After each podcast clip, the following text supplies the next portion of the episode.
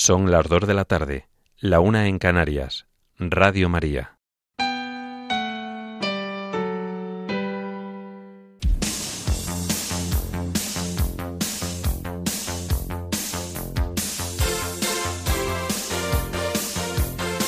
Servicios informativos de Radio María.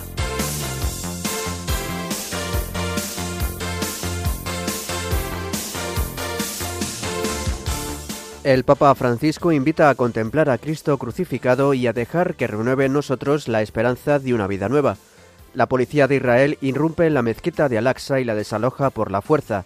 Y en España arranca la segunda fase de la operación especial de tráfico de Semana Santa con la previsión de 9.400.000 viajes por carretera. Estas y otras noticias en el informativo que ahora comenzamos. Buenas tardes.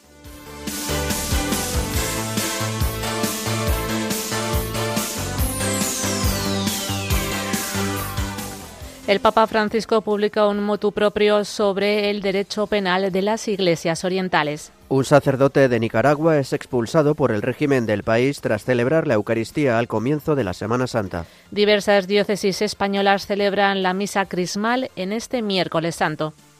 Un grupo de reclusos del centro penitenciario de Picassent graba un Via Crucis que será emitido el Viernes Santo en Radio María. El secretario general de la OTAN pide a los aliados aumentar el gasto en defensa y Estonia propone un nuevo compromiso del 2,5% del PIB. Los grupos Provida de Ohio se unen ante un posible referéndum para aprobar una enmienda abortista en la Constitución del Estado. En España, la Autoridad Independiente de Responsabilidad Fiscal mantiene en el 1,6% sus previsiones de crecimiento para este 2023 y dispara el déficit hasta el 4,2%. En Santander se cumple el tercer día de búsqueda del marinero del pesquero Vilaboa y se reanuda con la ayuda de un robot. Y en deportes, el Osasuna se clasifica para la final de la Copa 18 años después tras eliminar al Athletic de Bilbao.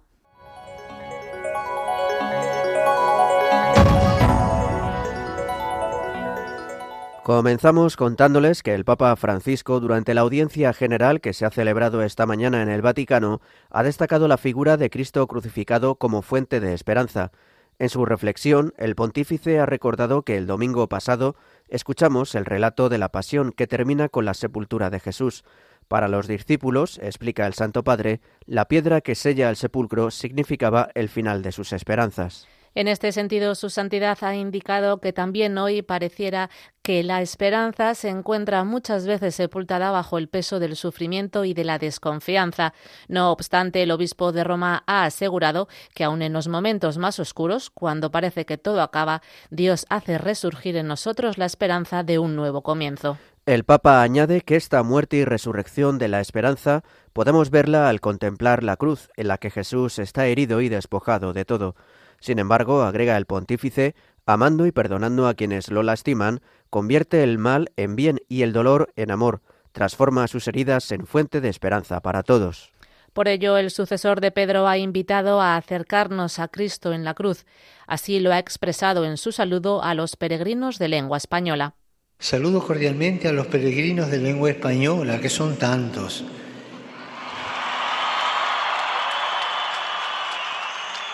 En particular, saludo a los jóvenes que participan en el Encuentro Internacional UNIV 2023.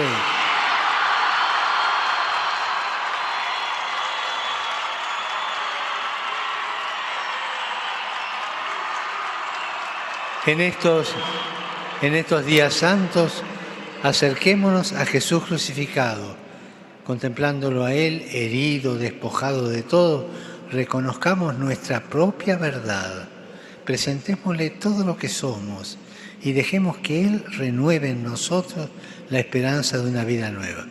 Que Dios los bendiga. Muchas gracias.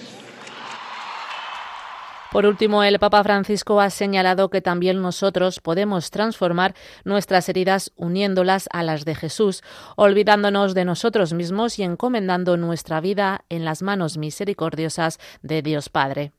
Al final de la audiencia general, el Santo Padre ha dirigido su pensamiento a quienes han perdido la vida en los diversos conflictos del mundo.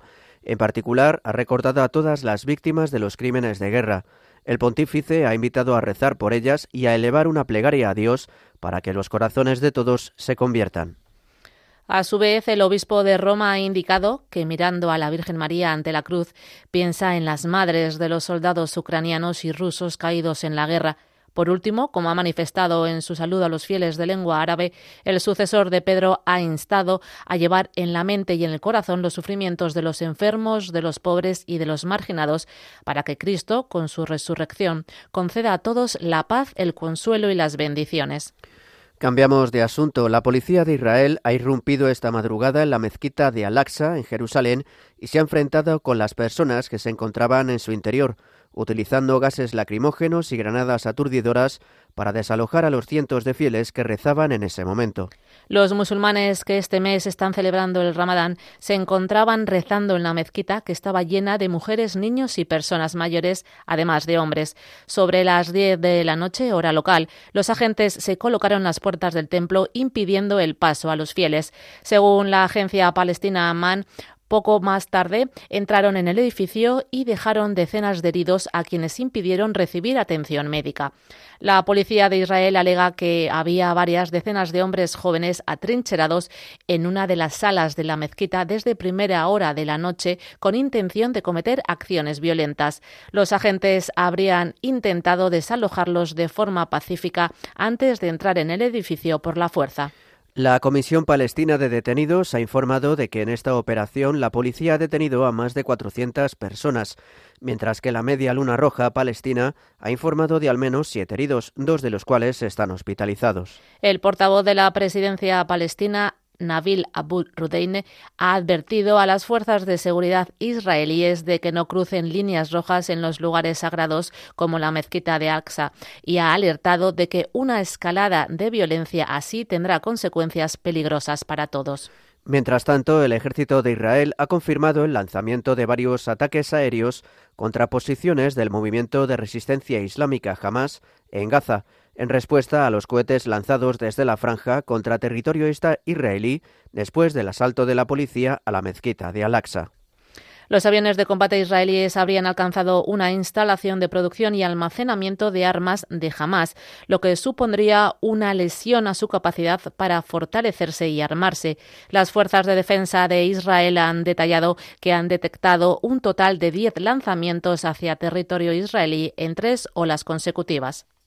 Y en España, a las 3 de la tarde, comienza la segunda fase de la Operación Especial de Tráfico de Semana Santa, en núcleo fuerte en cuanto a desplazamientos, ya que se esperan 9.400.000 viajes por carretera, casi un 2,5% más que el año pasado. Las horas punta de salida se registrarán esta tarde entre las 3 de la tarde y las 11 de la noche y mañana jueves desde las 8 de la mañana a las 2 de la tarde.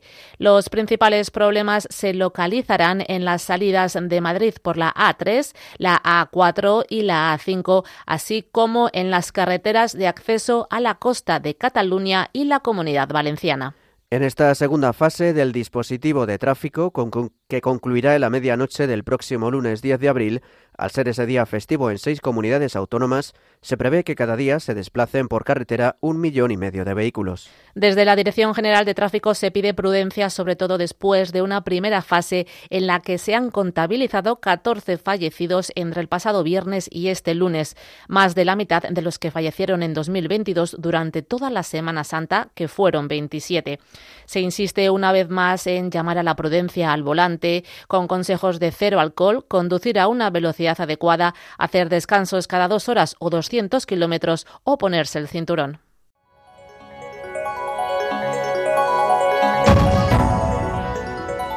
Noticias de la Iglesia en el mundo.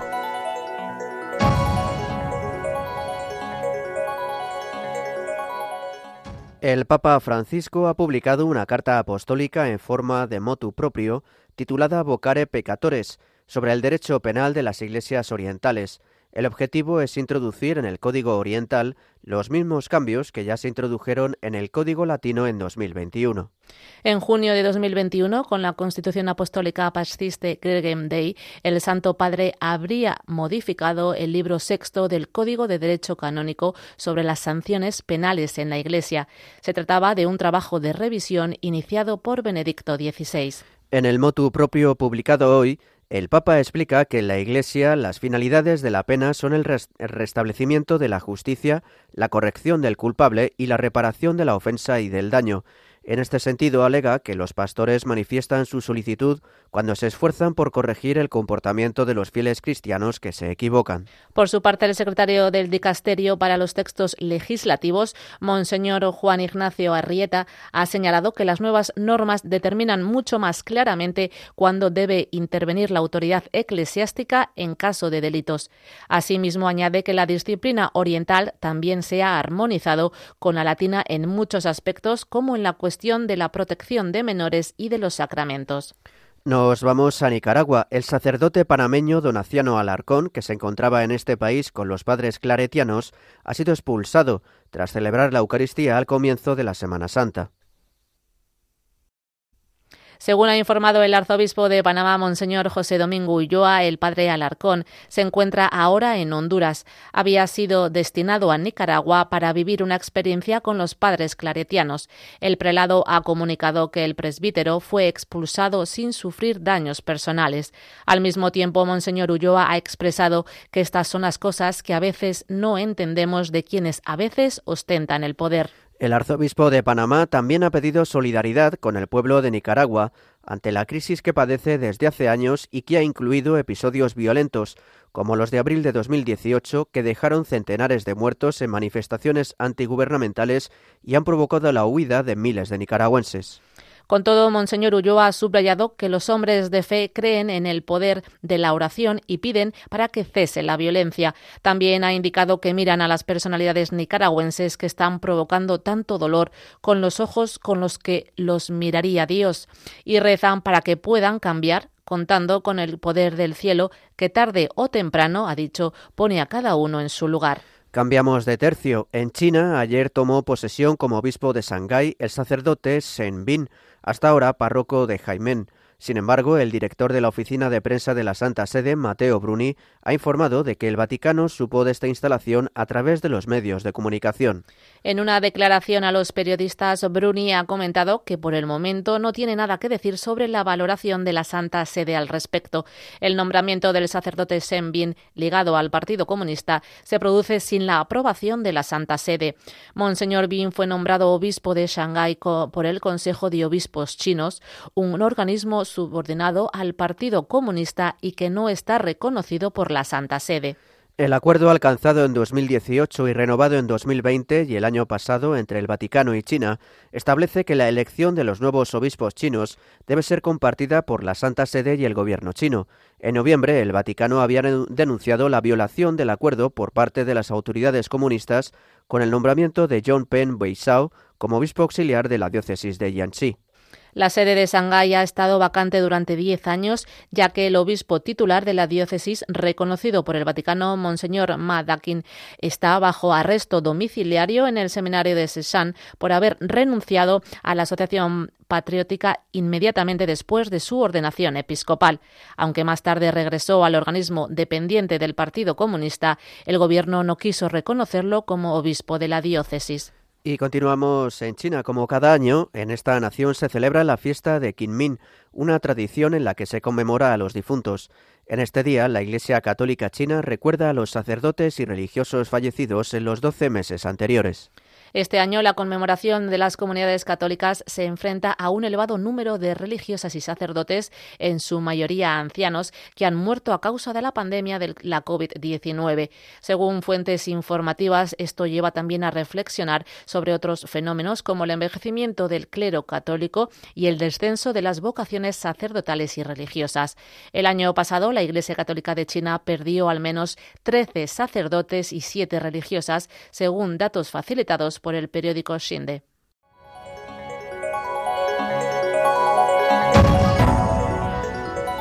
Noticias de la Iglesia en España.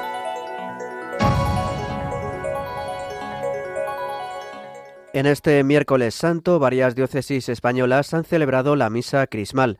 En esta Eucaristía, presidida por el obispo, se consagra el Santo Crisma, se bendicen los santos óleos y además el presbiterio diocesano renueva sus promesas sacerdotales. Entre las diócesis que en nuestro país han celebrado hoy la misa crismal está la Archidiócesis de Granada. Esta Eucaristía, que se ha oficiado en la catedral, ha estado presidida por su arzobispo Monseñor José María Gil Tamayo. A su vez, el obispo de León, Monseñor Luis Ángel de las Heras, ha presidido esta mañana la misa crismal en la Catedral Legionense. Como preparación a esta celebración, todos los participantes se han reunido previamente en la capilla del Santísimo de la Catedral para asistir a una meditación que ha dirigido el sacerdote claretiano Samuel Sueiro, profesor de la Universidad Pontificia de Comillas, en torno al tema Ministerio y Existencia Nuestros Pasos en los de Cristo. Por otra parte, la diócesis de Orense ha convocado un retiro para sacerdotes a las 5 de la tarde en la iglesia de Santa Eufemia. Posteriormente, a las 7 de la tarde, hora peninsular, el obispo diocesano Monseñor Leonardo Lemos presidirá la misa crismal en la catedral.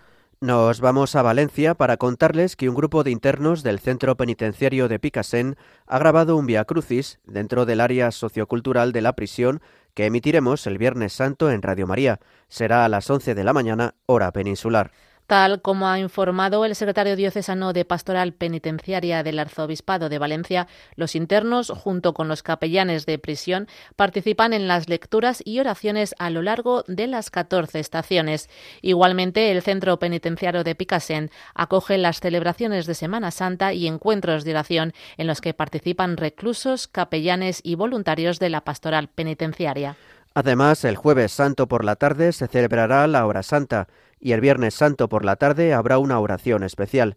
Ese mismo día conmemorarán la pasión con la celebración de los oficios en los salones de actos y en distintos módulos, en preventivos, unidad en la que por la tarde tendrá lugar la adoración de la cruz en el aula multiusos. Por último, el sábado de Gloria tendrán lugar misas y celebraciones de Pascua. Desde el Secretariado Diocesano de Pastoral Penitenciaria del Arzobispado de Valencia han indicado que a su término repartirán monas de Pascua a los asistentes. Y en otro orden de cosas, les contamos que ha fallecido el sacerdote Cremencio Manso, misionero en Japón durante más de 50 años. El presbítero de origen burgalés ha fallecido en su ciudad natal a los 94 años. Destacó por su labor de evangelización y educativa en el país nipón, llegando a recibir la medalla honorífica de educación por parte del emperador. El padre Cremencio Manso nació en Villasandino en 1928 y fue ordenado sacerdote en 1951 con 23 años. Ejerció su ministerio como misionero, siendo uno de los primeros en iniciar el Instituto Español de Misiones Extranjeras. Un año después de ser ordenado sacerdote fue enviado durante seis meses a Estados Unidos con el objetivo de aprender inglés. A su vuelta, el 20 de junio de 1952, se creó un convenio de colaboración entre el arzobispo de Burgos, Monseñor Luciano Pérez Platero, y el arzobispo de Osaka, en Japón, Monseñor Pablo Taguchi. El objetivo era potenciar la misión en dos ciudades del país, Marugame y Sakaide, en la parte occidental de la provincia de Kagawa. Solo unos meses después, el 5 de enero de 1953, llegaba el padre Manso a tierras japonesas, iniciando así su misión en Japón. El equipo del que formaba parte el misionero burgalés fue estabilizándose y en 1958 aparecieron las primeras religiosas que se ocuparían de la sanidad y de la educación. Ese mismo año, un gran terremoto dejó devastado Japón, por lo que el trabajo se intensificó. En los siguientes años crecieron las escuelas, los hospitales y, sobre todo, la misión evangelizadora por la que tanto trabajó el padre Cremencio Manso. Descanse en paz.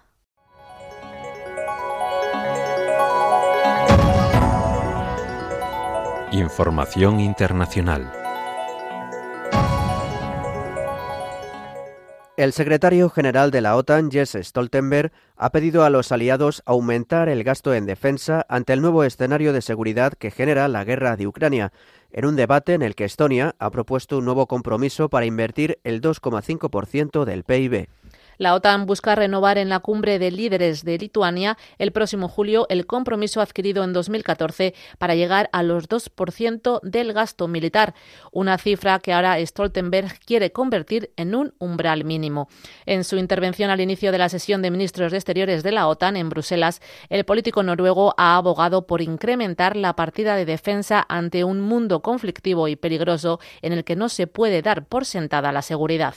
Las palabras del Stoltenberg llegan un día después de que Finlandia se incorporara como nuevo miembro de la OTAN, una vez que Turquía ha completado la ratificación de su entrada tras meses de reticencias por la falta de cooperación en la lucha del terrorismo kurdo del país nórdico y de Suecia, cuya tramitación sigue pendiente. En declaraciones a los medios, el presidente de Finlandia ha reconocido su alivio al haber finalizado la entrada en la Alianza Atlántica que ha atribuido directamente a la beligerancia de Rusia. El mandatario ha indicado que la integración de Finlandia en la OTAN ha sido gradual y que el país ya participaba en muchas actividades de la organización militar. Hablamos ahora de Ucrania. El presidente del país, Volodymyr Zelensky, ha cruzado la frontera con Polonia de cara a su desplazamiento a la capital, Varsovia, para reunirse con su homólogo polaco Andrzej Duda y el primer ministro del país, Mateusz Morawiecki.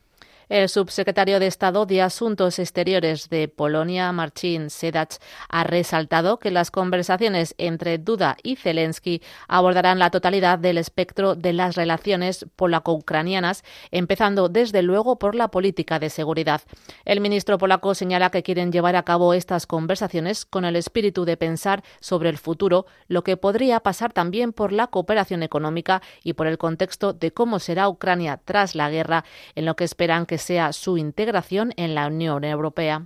Por otro lado, la UNESCO considera que la invasión rusa de Ucrania ha provocado cuantiosos daños en el patrimonio cultural, que según sus cálculos requerirá unas inversiones de 6.900 millones de dólares, unos 6.300 millones de euros, durante los próximos 10 años. La UNESCO ya desplegó un primer plan de emergencia para entregar protecciones con las que resguardar los monumentos y obras de arte, donar más de 50.000 ordenadores para favorecer la enseñanza a distancia o repartir decenas de cascos y chalecos a periodistas. La directora general del organismo, Andriy Azulay, ha visitado Ucrania durante los días en los que ha recorrido Kiev, Cherninov y Odessa y ha examinado en primera persona los efectos de la guerra. Ha afirmado que el apoyo al país eslavo seguirá y aumentará este año. Nos trasladamos ahora a Estados Unidos, ya que los grupos Provida de Ohio se han unido para hacer campaña en contra de una propuesta de enmienda constitucional que probablemente será sometida a votación en noviembre. Esta iniciativa podría no solo eliminar la mayoría de las restricciones al aborto en ese estado, sino también eliminar el consentimiento paterno tanto en casos de abortos como de tratamientos de cambio de sexo por parte de menores de edad. El año pasado se aprobaron enmiendas similares para establecer el aborto como un derecho estatal en los estados de California, Michigan y Vermont, mientras que en estados como Kansas, Kentucky y Montana se rechazaron enmiendas para proteger a los no nacidos. Los líderes pro vida de Ohio han estado en contacto con sus homólogos de los estados donde se produjeron estos hechos para evaluar qué podría hacerse de forma diferente. El director ejecutivo de la Foundation for Life Northwest Ohio, Ed Sitter, ha dicho que uno de los resultados ha sido un gran esfuerzo por unir a todas las organizaciones pro vida del Estado. Mientras la directora ejecutiva de Cincinnati Rights to Life, Laura Strickman, ha explicado que el ciudadano medio no está informado y por ello no entiende la profundidad del asunto y no sabe lo que está votando realmente. En este sentido, tiene la esperanza de que con la coalición fuerte en Ohio, la unidad será más poderosa para educar al Estado sobre lo que realmente significa este voto.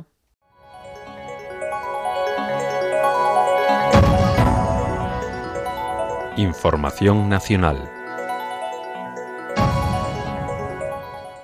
La Autoridad Independiente de Responsabilidad Fiscal, la IREF, ha aumentado su estimación de déficit público para 2023 en nueve décimas hasta situarlo en el 4,2%.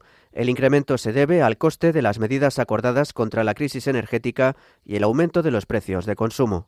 En cuanto a la inflación media, se desacelerará al 4% en este 2023 por el efecto base de comparar con los elevados precios de 2022, mientras que la inflación subyacente será más elevada del 5,4%. El informe de presupuestos iniciales de las administraciones públicas para 2023 mantiene el crecimiento previsto en el 1,6% en un contexto de crecimiento global de moderación de precios de las materias primas. También se confirma que el empeoramiento del déficit se reparte entre, las administración, entre la Administración central, las comunidades autónomas y las corporaciones locales. En el caso de la Administración central se prevé un déficit del 3,5% del PIB en 2023, lo que supone un incremento incremento de cinco décimas respecto a la previsión anterior. Seguimos hablando de economía y les contamos que la producción industrial ha vuelto a registros negativos en el mes de febrero, con un descenso del 0,8% en tasa interanual, lo que supone 2,2 puntos menos que en enero, cuando avanzó un 1,4% tras encadenar dos meses de caídas en esa comparativa anual. Según los datos publicados por el Instituto Nacional de Estadística, el índice de producción industrial cayó un 0,4% respecto al mismo mes del año anterior, un descenso que fue del 0,2% en enero. Por sectores, los bienes de equipo y energía registraron tasas anuales positivas, un 5,7% y un 0,7% respectivamente, mientras que bienes intermedios y de consumo duradero se anotaron descensos del 5,8% y el 1,4%. Por comunidades autónomas, la tasa anual de la producción aumentó en siete comunidades autónomas y disminuyó en las otras diez. Los mayores incrementos se produjeron en Canarias con un alza del 9%, Madrid con un 6,4% y Extremadura con un 6,3%. Y los mayores descensos se produjeron en la comunidad de Murcia con un 13,3%, Cantabria con casi un 5% y la comunidad valenciana con otro casi 5%.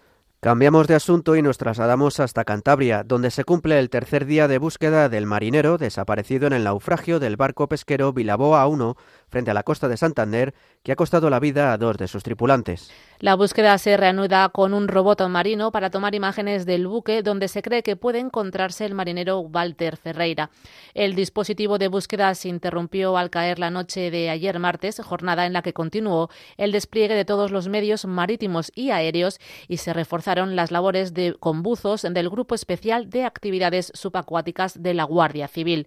El pesquero se encuentra hundido a 120 metros de profundidad, lo que dificulta las labores de rescate y hace imposible por el momento que los buzos de la Guardia Civil puedan acceder a él para comprobar si el marinero peruano se encuentra dentro.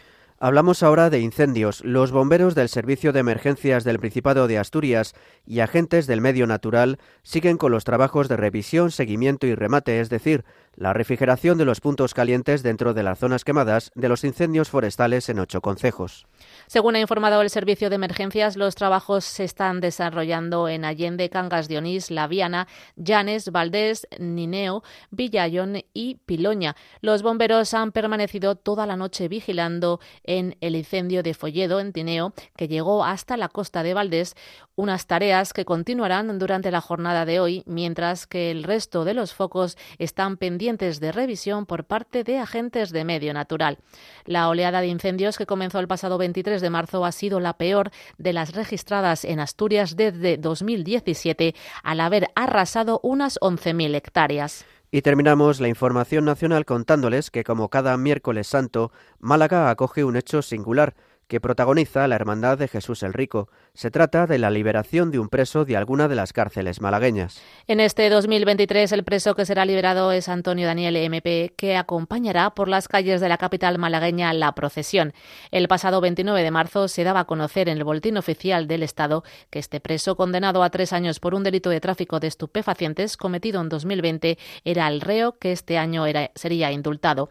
La tradición de liberar a un preso en Málaga se basa en una pragmática real de Carlos III dictada tras una pandemia de peste en 1756 que inició, que inició gravemente entre la población y ocasionó la suspensión de las procesiones de Semana Santa en 1759.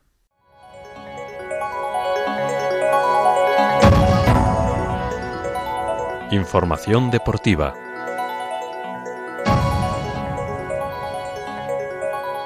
Les hablamos hoy de fútbol. El Osasuna disputará el próximo 6 de mayo en el Estadio de la Cartuja de Sevilla la segunda final de su historia de la Copa del Rey casi dos décadas después, tras eliminar en las semifinales al Athletic Club con el que empató a, uno, eh, a un gol en Samamés y con un resultado global de 2-1 para los navarros que vencieron 1-0 en la ida en el Sadar. De este modo, el Osasuna espera ya en la final al vencedor de otra semifinal en la que se enfrentan el Real Madrid y el Barcelona. El partido de vuelta de esta semifinal se disputa hoy a las 9 de la noche en el Camp Nou y el Barcelona cuenta con un gol de ventaja tras haber vencido por 0-1 al Madrid en el partido de ida. Por su parte, el Osasuna, gracias a haberse clasificado para esta final, jugará la Supercopa de España por primera vez.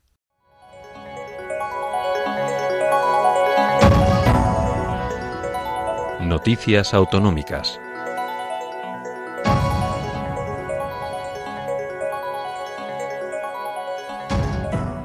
Comenzamos en Castilla y León, donde el año pasado se produjo un récord de ataques de lobos que causaron más de 5.000 muertes de cabezas de ganado. Conectamos con nuestro corresponsal en la región, José Domingo Septién. Buenas tardes. Buenas tardes, realmente lo es. La falta de compromiso del gobierno con unos ganaderos que quedaron desprotegidos con la ley de prohibición de cazar lobos en el año 2021 ha producido el incremento notable de daños por sus ataques, lo que ha llevado al gobierno regional a aprobar una nueva orden sobre pagos compensatorios el próximo 14 de abril y con carácter retroactivo desde septiembre del 21 aplicable al norte del río Duero. La partida presupuestaria va a duplicarse, concretamente son 5 millones de euros. Hasta ahora en Castilla y León no se abonaban pagos compensatorios por los ataques producidos al norte del Duero, al ser un animal que sí se podía cazar, sino que las ayudas por los daños al ganado eran asumidas por los responsables de los cotos, la Junta en el caso de que fuera titular, mientras que al sur era competencia del gobierno autonómico por ser una especie protegida. Cambiamos El alcalde de Valladolid, Óscar Puente, ha mostrado su esperanza en que la concesión de la organización para el 2024 de la Gala de los Goya sirva también de acicate y llamada de atención para que las administraciones, en especial la Junta de Castilla y León, contribuyan a construir una mejor infraestructura para grandes eventos de cara a que Valladolid pueda competir por ellos. Puente ha reconocido que de cara a los Goya no hay tiempo ya para hacer una nueva infraestructura en la Feria de Valladolid, pero sí se ha mostrado convencido de cambios importantes eh, en infraestructuras ante la capacidad demostrada de la ciudad para atraer eventos importantes.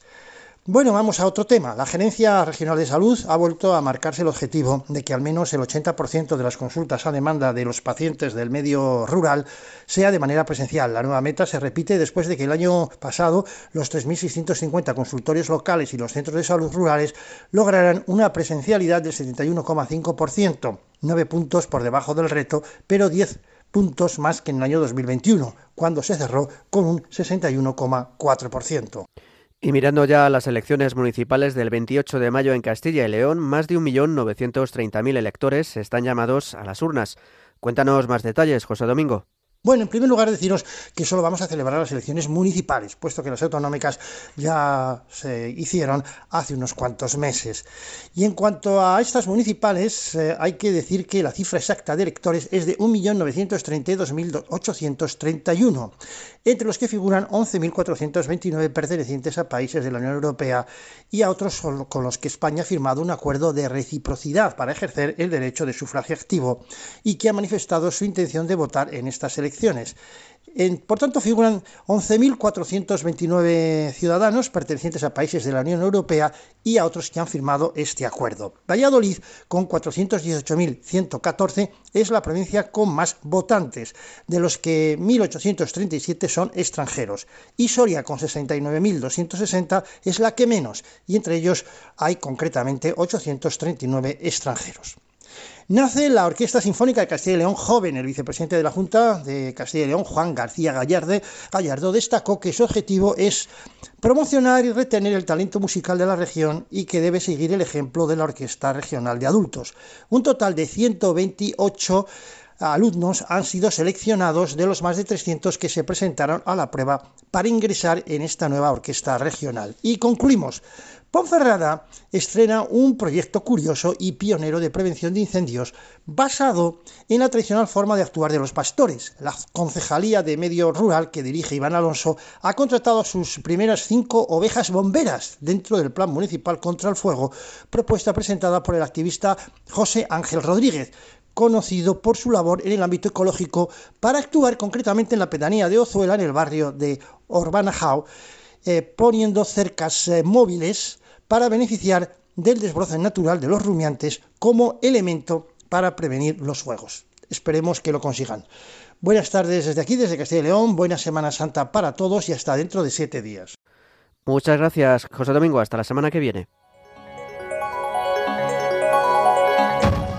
Y pasamos ahora a Murcia, donde el paro ha descendido en marzo con 1.268 desempleados menos en la región.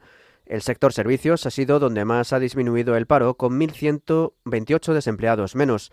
Nos lo cuenta nuestro corresponsal en Murcia, Rafael Saez. Buenas tardes. Buenas tardes. El paro descendió durante el mes de marzo en la región de Murcia. El pasado mes se registraron 1.268 desempleados menos, un 1,35% en términos relativos con respecto al mes anterior. La región pasa así a tener 92.472 parados de los 93.740 que tenía en febrero, mes en el que la comunidad registró el número más alto de desempleados en toda España. Con respecto al año anterior, el desempleo también da una tregua. La región registró en marzo 3.298 parados menos que en marzo del 2022, un 3,44% menos en términos relativos. Por sectores económicos, los descensos del desempleo en la región de Murcia durante el pasado mes se dieron por este orden. En servicios, menos 1.128, industria menos 171, construcción menos 110 y agricultura menos 96. El colectivo sin empleo anterior fue el único que registró un incremento en el número de parados, más 237. La afiliación media a la Seguridad Social en la región de Murcia se situó en marzo en 632.267 personas, lo que supone en términos absolutos un aumento de 6.255 con respecto al mes anterior, según datos del Ministerio de Inclusión, Seguridad Social y Migraciones publicados ayer martes. Y les contamos también que Caridad Ribes ha sido nombrada nueva delegada del Gobierno en la región de Murcia. Desde enero de este año ha ocupado el cargo de directoria del área de fomento de este organismo. Efectivamente, Caridad Rives Arcaina ha sido nombrada delegada del Gobierno en la región de Murcia en sustitución de José Vélez, quien deja el cargo para centrarse en la campaña electoral. Ribes, natural de Cartagena, es licenciada en Ciencias Exactas por la Universidad de Murcia y funcionaria de carrera desde 2008 en el Cuerpo de Profesores de Educación Secundaria. Desde 1999 hasta 2015 fue concejala en el Ayuntamiento de Cartagena con dedicación exclusiva desde 2009 hasta 2014. Desde febrero de 2021 hasta enero de 2023 ejerció como alta inspectora en el área funcional de alta inspección de educación de la Delegación del Gobierno en la región de Murcia y desde enero ocupa el cargo de directora del área de fomento de este organismo. José Vélez, del Partido Socialista de la región de Murcia y candidato a la presidencia de la comunidad autónoma, aseguró sentirse en un momento agridulce al tener que abandonar desde este martes sus labores como delegado del Gobierno y agradeció el trabajo de todos y cada uno de sus funcionarios. Y cambiamos de tema. Toda la región de Murcia se encuentra inmersa en la Semana Santa, celebrando las distintas procesiones o desfiles pasionales. Y el próximo domingo de resurrección comienzan en Murcia capital sus fiestas de primavera. En las plazas y jardines de la ciudad ya se están instalando las barracas donde a partir del domingo 9 se podrá comenzar a degustar la mejor gastronomía murciana con los platos más típicos de la huerta. El lunes la ofrenda floral a la patrona la Virgen de la Fuensanta y el martes día del bando de la huerta. El próximo miércoles daremos más información sobre los actos de las fiestas de primavera. Y esto es todo por hoy. Desde Murcia, invitando a todos los oyentes a visitarnos en esta Semana Santa o fiestas de primavera, donde estaremos encantados de recibirles, nos despedimos hasta el próximo miércoles, si Dios quiere. Muchas gracias, Rafael. Hasta la semana que viene. Y finalizamos con la previsión del tiempo realizada por Miriam Herraiz. Esta tarde esperamos cielos poco nubosos o despejados en casi todo el país debido a una influencia anticiclónica que no dejará precipitaciones. Únicamente se esperan algunas lluvias en Canarias a consecuencia de una borrasca. Las temperaturas máximas subirán ligeramente. Y mañana jueves seguiremos con cielos despejados prácticamente en toda en casi toda la península y sin la presencia de precipitaciones. Las temperaturas mínimas se mantendrán y las máximas irán subiendo tímidamente, excepto en la franja mediterránea, donde permanecerán de forma más suave.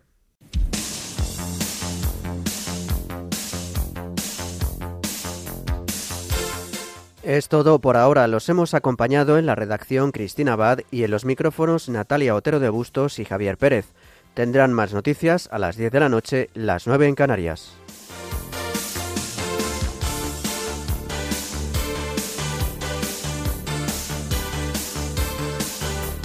Informativos de Radio María.